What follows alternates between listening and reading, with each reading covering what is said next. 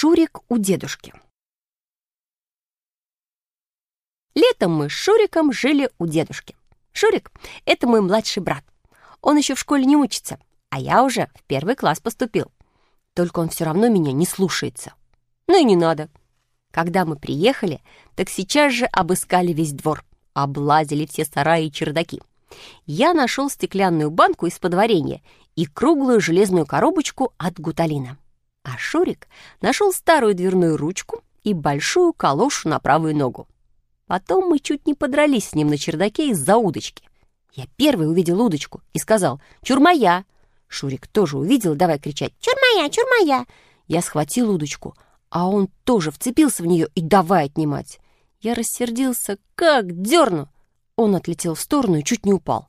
Потом говорит «Подумаешь, очень нужна мне твоя удочка, у меня есть калуша». «Вот и целуйся со своей калошей», — говорю я.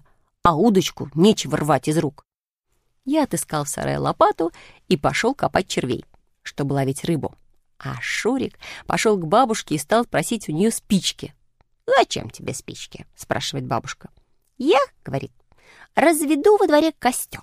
Сверху положу калошу, калоша расплавится, и из нее получится резина». «Еще чего выдумаешь?» — замахала руками бабушка. Ты тут и дом весь спалишь со своим баловством. Нет, голубчик, и не проси. Что это еще за игрушки с огнем? И слушать ничего не желаю. Тогда Шурик взял дверную ручку, которую нашел в сарае, привязал к ней веревку, а к другому концу веревки привязал калошу. Ходит по двору, веревку за ручку держит, а калоша за ним по земле ездит. Куда он, туда и она. Подошел ко мне, увидел, что я червей копаю, и говорит, Можешь не стараться, все равно ничего не поймаешь. Это почему? Спрашиваю. Я заколдую рыбу. Пожалуйста, говорю, колдуй на здоровье. Я накопал червей, сложил их в коробочку и пошел к пруду. Пруд был позади двора, там, где колхозный огород начинается. Насадил я на крючок червяка, уселся на берегу и забросил удочку. Сижу и за поплавком слежу. А Шурик подкрался сзади — и давай кричать во все горло. «Колдуй баба, колдуй дед, колдуй серенький медведь! Колдуй баба, колдуй дед, колдуй серенький медведь!» Я решил молчать и ничего не говорить, потому что с ним всегда так. Если скажешь что-нибудь, еще хуже будет. Наконец он наколдовался, бросил в пруд калошу и стал ее по воде на веревке таскать. Потом придумал такую вещь. Бросит калошу на середину пруда и давая в нее камнями швырять, пока не утопит а потом начинает ее со дна на веревке вытаскивать. Я сначала молча терпел.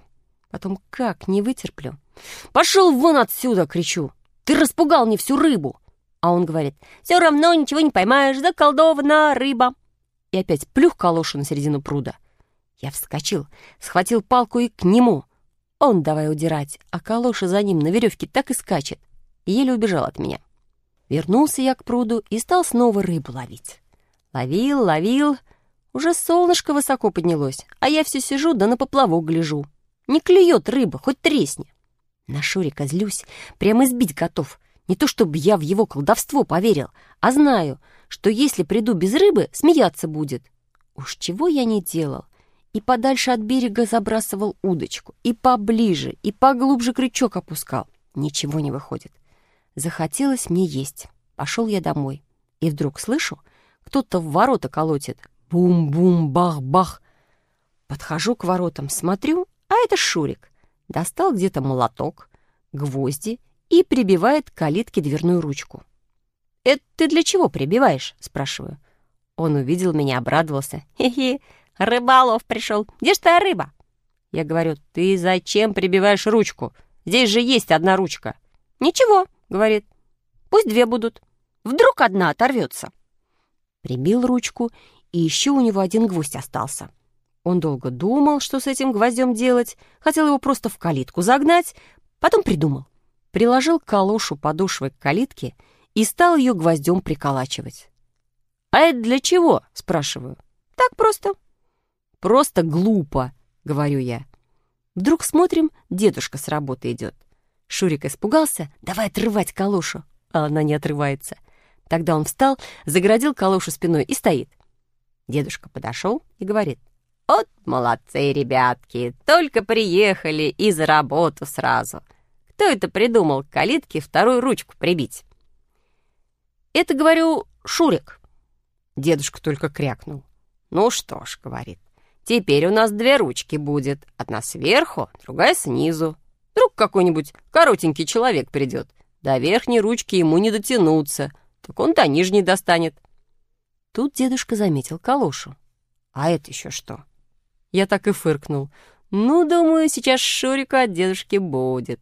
Шурик покраснел, сам не знает, что тут ответить. А дедушка говорит. «Это что ж, это, наверное, все равно, что ящик для писем.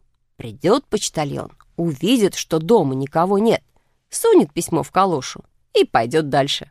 Очень остроумно придумано». «Это я сам придумал», — похвастался Шурик. «Да неужто? Честное слово». «Ну, молодец!» — развел руками дедушка. За обедом дедушка все разводил руками и рассказывал бабушке про эту калошу. «Понимаешь, какой остроумный ребенок? До чего сам додумался? Ты не поверишь даже. Понимаешь, калошу к калитке, а? Я давно говорю, что надо ящик для писем прибить. А того и не сообразить мне, что проще калошу». «Ладно уж», — усмехнулась бабушка, — «я куплю ящик, а пока пусть повисит калоша». После обеда Шурик побежал в сад, а дедушка говорит, «Ну, Шурик, ты у нас уже отличился, а ты, Николка, тоже, небось, чего-нибудь наработал? Ты уж признавайся, порадуй дедушку». «Я, говорю, ловил рыбу, да рыба не ловится». «А ты где ловил?» «В пруду». «Э, протянул дедушка, какая ж тут рыба? Этот пруд недавно вырыли, тут даже лягушки еще не развелись». А ты, голубчик, не поленись, пойди на речку. Там у мостика течение быстрое. На этой быстринке и полови». Дедушка ушел на работу, а я взял удочку и говорю Шурику. «Пойдем на реку, будем вместе рыбу ловить». «Ага», — говорит, — «испугался, теперь подлизываешься». «Зачем мне подлизываться?» «А чтоб я не колдовал больше». «Колдуй», — говорю, — «пожалуйста». Взял я коробку с червями, банку из-под варенья, чтобы было куда рыбу сажать, и пошел. А Шурик сзади поплелся. Пришли на реку. Я пристроился на берегу, недалеко от моста, где течение побыстрей. Забросил удочку. А Шурик толчется возле меня и все бормочет. «Колды баба, колды дед, колды серенький медведь». Помолчит чуточку, помолчит, а потом снова «Колды баба, колды дед». Вдруг рыба как клюнет. Я как дерну удочку. Рыба сверкнула в воздухе, сорвалась с крючка, упала на берег и, ну, плясать возле самой воды. Шурик как крикнет «Держи ее!» Бросился к рыбе и давай ловить. Рыба по берегу скачет, а он прямо животом на нее бросается. Никак поймать не может. Чуть она не удрала обратно в реку. Наконец он ее схватил. Я набрал в банку воды, Шурик пустил в нее рыбу и стал разглядывать. Это, говорит, окунь. Честное слово, окунь. Видишь, какие у него полоски? Тюрьмой будет. Ладно. Пусть будет твой. Мы еще много наловим. В этот день мы долго удили. Поймали шесть окуньков, четырех пескарей и даже ёршика одного выудили. На обратном пути Шурик нес банку с рыбой и даже подержать не давал мне. Он был очень рад и совсем не обиделся, когда увидел, что его калоша исчезла, а вместо нее на калитке висит новенький голубой ящик для писем. «Ну и пусть», — сказал он. «По-моему, ящик еще даже лучше калоши». Он махнул рукой и поскорее побежал показывать рыбу бабушке. Бабушка похвалила нас, а потом я ему сказал, «Вот видишь, а ты колдовал. Ничего твое колдовство не значит. Я в колдовство не верю». «Ну», — сказал Шурик, «а я, думаешь, верю? Это одни только дикари верят, да старенькие старушки». Этим он очень насмешил бабушку, потому что бабушка, хоть и была старенькая, но тоже не верила в колдовство.